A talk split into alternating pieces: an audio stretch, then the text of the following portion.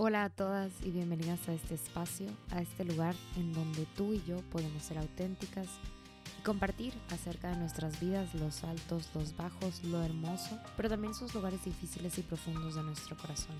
Quiero que te sientas en confianza y en total libertad y que sea pues que sea donde estés, lo que estés haciendo, si estás comiendo en el metro, en tu carro, en el gimnasio, pues espero que estés cómoda y esté feliz de compartir contigo. Espero que esto pueda inspirarte a ti como mujer que estás en este camino con Cristo. Soy Beatriz y con este podcast quiero acercarme a ti y quiero que sientas que puedes platicar conmigo, que podemos ser amigas y que podemos confiar pues la una en la otra.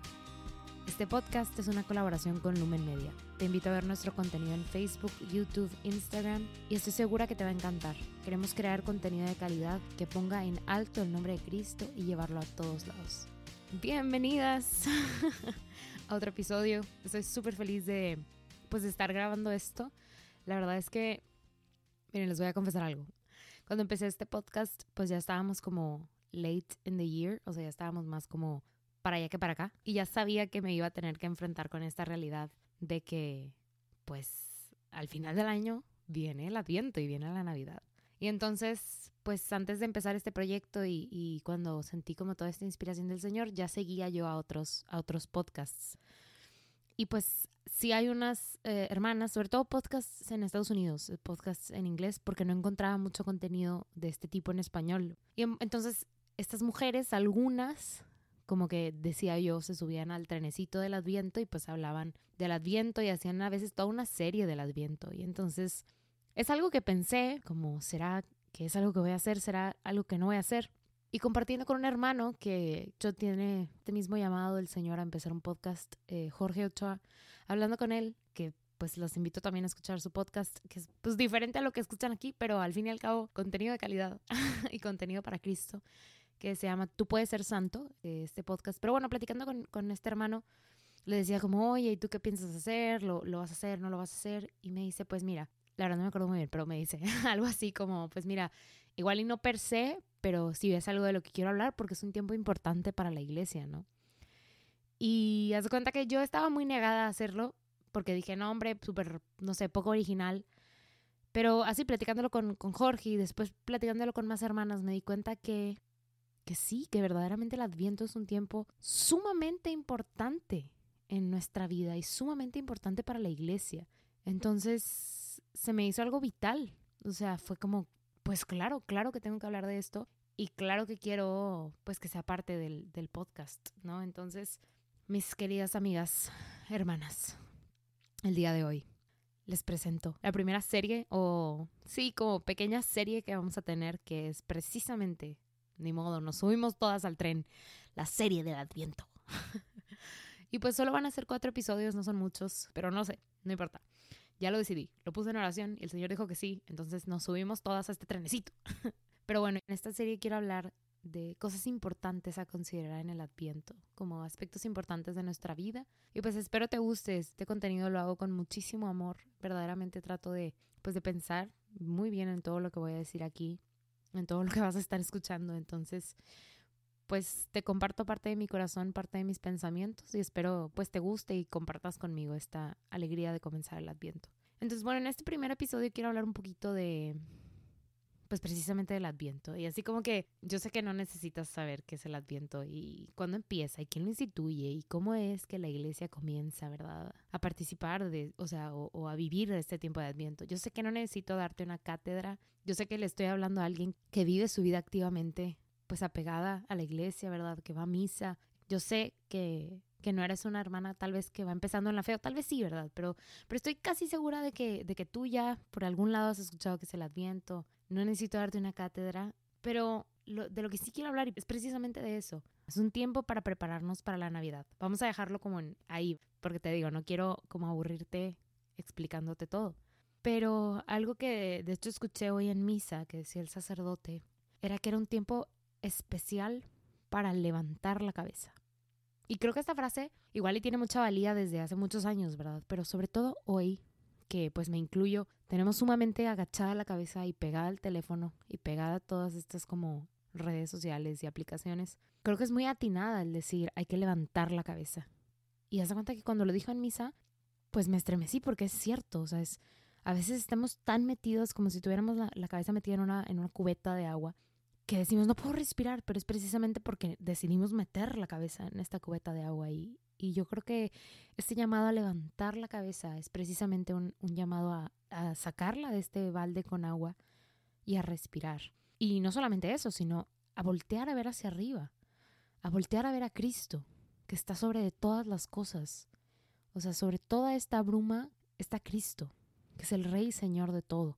Entonces, digo, no nada más en este tiempo, pero en este tiempo especialmente, levantar la cabeza. Y pues bueno, así como súper rápido, pues el Adviento marca el inicio de, del año litúrgico. Entonces, pues con esta fiesta de, de, Cristo Rey que vivimos, se acaba el año litúrgico y feliz año nuevo. Empieza el nuevo año litúrgico precisamente con el nacimiento de Cristo. O sea, bueno, no tanto ahora, con el Adviento y luego ya el nacimiento de Cristo. Pero como te comentaba al principio, yo creo que es un error, sobre todo un error que cargamos nosotros que ya pues conocemos las fiestas del Adviento, que conocemos la, iglesia, el decir, no, no, no, yo ya sé, yo ya sé que es el Adviento y no necesito que me expliquen, yo ya tengo mis velitas en mi casa y mi corona, la pongo antes de que empiece la fiesta y yo soy súper puntual, piorando mis velitas, o sea, es un error el decir, no necesito que me diga nada, o sea, no, ne no necesito escuchar nada nuevo, yo ya sé, porque no es cierto, creo que es pues inclusive que va en contra de, de cómo debería de ser nuestro corazón, porque creo que nuestro corazón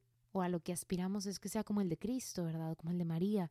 Y ellos tenían corazones humildes, corazones abiertos a escuchar, a aprender.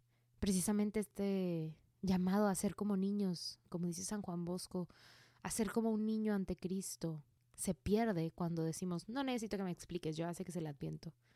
Porque dejamos de tener esa fe expectante, dejamos de tener esa humildad de reconocer que hay cosas nuevas, que Cristo se renueva todos los días y que podemos aprender cosas nuevas. Entonces, como que la primera cosa que quisiera compartirte es esto, como, ok, ya sabes que es el adviento, ya conoces, ¿verdad?, las tradiciones, el significado de las tradiciones, pero abre tu corazón, abre tu corazón a, en estas siguientes misas del tiempo de adviento, en las posadas, en, en, pues en tu servicio, a escuchar la voz del Señor de una manera diferente a ver a la iglesia de una manera diferente y pidiéndole a Cristo que te muestre una parte de su rostro que no habías visto, una parte de su iglesia que no habías visto y estoy segura que te va a sorprender, segura. Y pues bueno, algo, algo que, que me maravilla muchísimo el tiempo de, de Adviento es precisamente la figura del el niño Jesús, de Jesús como un bebé, porque me cautiva. Digo, yo sé que tengo también, no, no lo clasificaría como un problema, pero yo sé que también yo tengo una debilidad por los bebés, o sea, yo no puedo ver a un bebé y no derretirme. Pero al pensar que Cristo, verdadero Dios y verdadero hombre, fue un bebé que nació, ¿verdad?, de una mujer y que fue pequeñito, chiquito, me maravilla muchísimo, me hace, o sea, no sé, hace como que, que explote mi cabeza porque el rey del universo, este hombre, verdadero Dios y verdadero hombre, o sea, Dios hecho hombre, fue frágil, frágil. O sea, necesitó de los cuidados de sus papás para vivir. Y entonces, pues me cautiva, me maravilla el misterio del niño Jesús, el amor que transmite el niño Jesús y algo poderosísimo, poderosísimo, y que es el tema central de lo que quiero hoy hablarte, es lo que refleja también el nacimiento de Cristo, del niño, del niño Jesús, que es la humildad. Porque yo sé que tú también has escuchado pues la historia, ¿verdad?, de, la cueva de Belén o del establo en Belén. Inclusive hay una canción del, del Ministerio de Música Gesed que empieza con esto, o sea, en un rincón del establo más pobre en Belén. O sea, yo creo que ya has escuchado y ya eres experto en poner el nacimiento en tu casa ya sabes que tienes que poner a la Virgen de un lado y a San José del otro. Y de seguro como yo ya sabes cuál es la mano que San José medio que se le está rompiendo. y pues no le cargas tanto para ese lado para que sea bonito.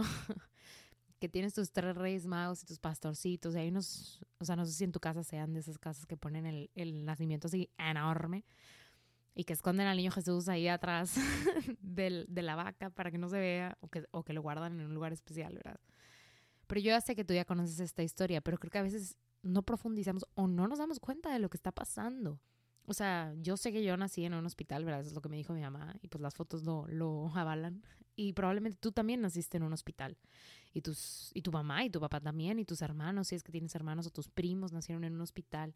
Y escuchamos a veces estas historias de, pues, mujer que dio a luz en un parque o en un taxi porque estaba atorada en el tráfico. Y te maravillas, dices, wow, ¿cómo que esta mujer, verdad? Y cómo salió todo bien o así, ¿no? Pero, hermana, sobre todo tú y yo que somos mujeres, que tenemos, pues, este don de dar vida o de, de, de procrear vida junto con Cristo, imagínate nada más, o tal vez tú que ya tuviste hijos, imagínate nada más estar en un tiempo, pues, frío arriba de un burro, o sea, todavía peor porque vas arriba del burro, este, con tu esposo, buscando un lugar para quedarte a dormir porque ya te sientes de la patada porque estás nueve meses de embarazo y ya tiene que salir el niño en cualquier momento, ¿verdad?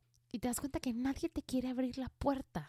Digo, María es libre de pecado, llena de gracia, pero una servidora aquí estaría sumamente frustrada y enojada porque traes esto, este niño adentro, ¿verdad? Ya está que ya se va a coser las habas y no encuentras dónde dormir. O sea, ni siquiera para dar a luz, porque probablemente todavía ni se da cuenta que ya iba a dar a luz. Pero ¿dónde dormir?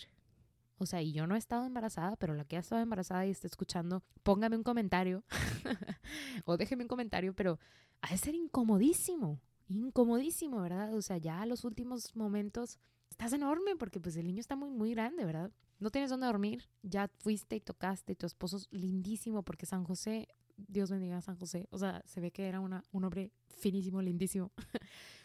Pero pobre hombre, o sea, toque y toque en, una, en posada tras posada para encontrar dónde dormir y no lo reciben.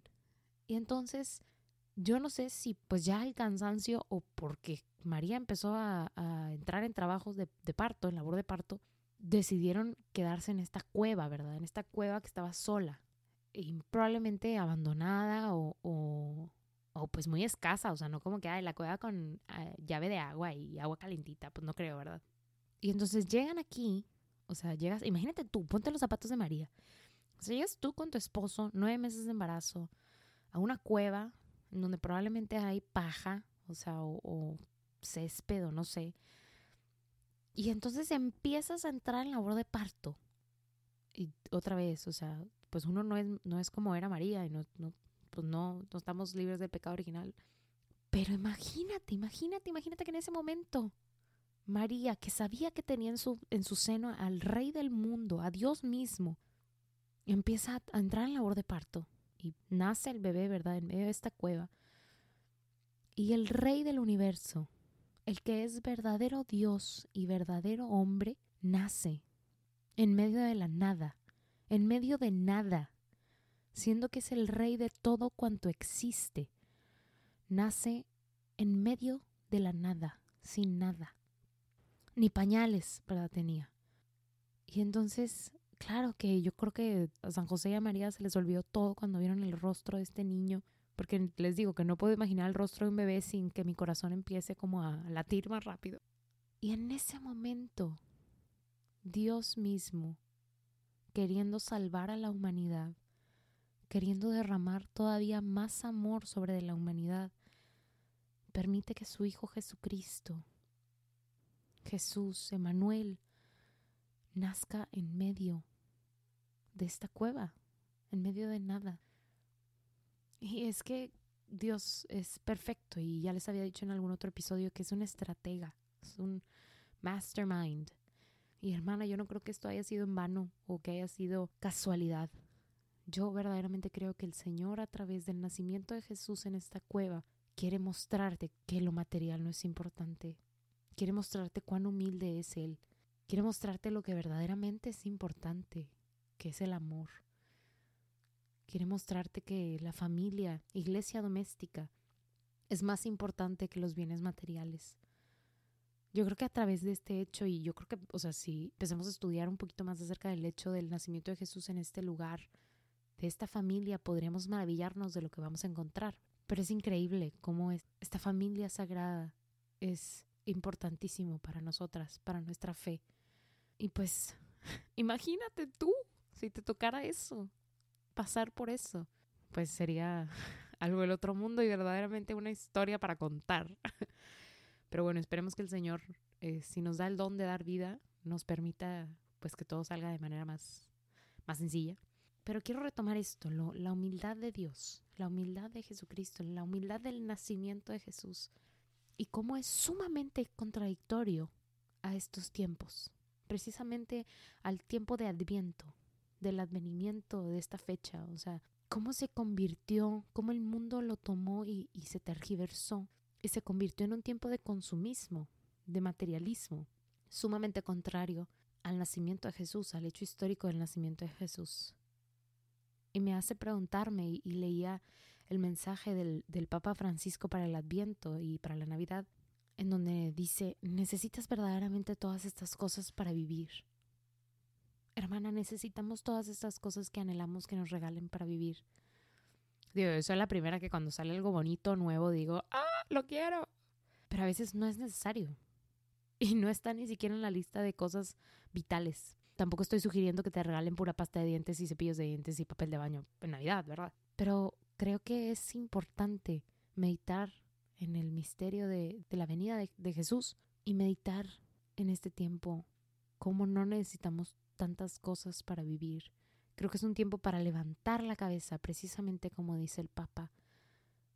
Y no solamente reconocer el señorío y la importancia de este tiempo, sino también para levantar la cabeza y ver con ojos objetivos este tiempo, para reconocer que el mundo lo robó, nos robó este tiempo y lo convirtió en un, en un momento diferente, en un momento del año en donde el consumismo crece y se exponencializa y la gente se arrebata cosas. O sea, si te ha tocado ver estos videos del Black Friday o de las ventas de Navidad, cómo la gente se arrebata las cosas y se pelea pues para conseguir las cosas. No sé si te ha tocado verlo, pero, pero ¿cuál es el espíritu detrás de todo esto? ¿Por qué en medio del hecho más importante del inicio de nuestro año litúrgico nos concentramos en lo material?